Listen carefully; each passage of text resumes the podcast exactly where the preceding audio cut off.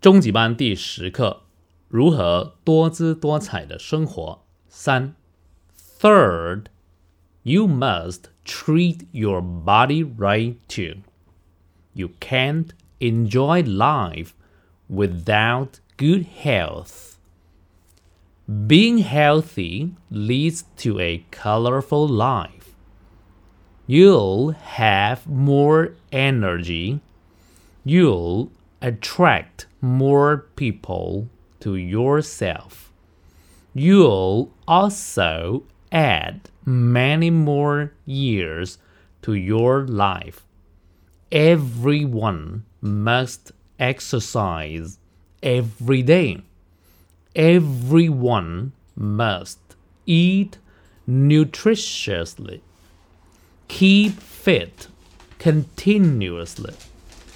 好，我们看一下重点，treat your body right too 这个 treat 就是对待的意思。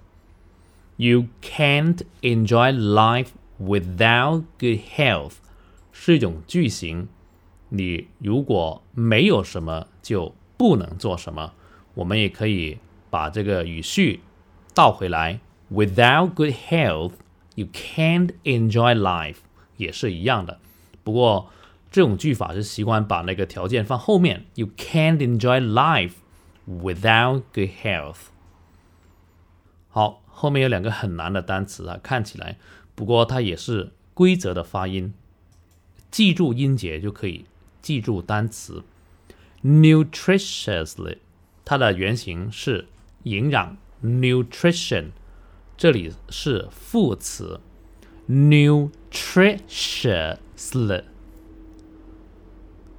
还有一个连续的、不断的，continuously 啊，每一个都是规则的发音，把音节发好，continuously。我再读一次。Third, you must treat your body right too. You can't enjoy life without good health.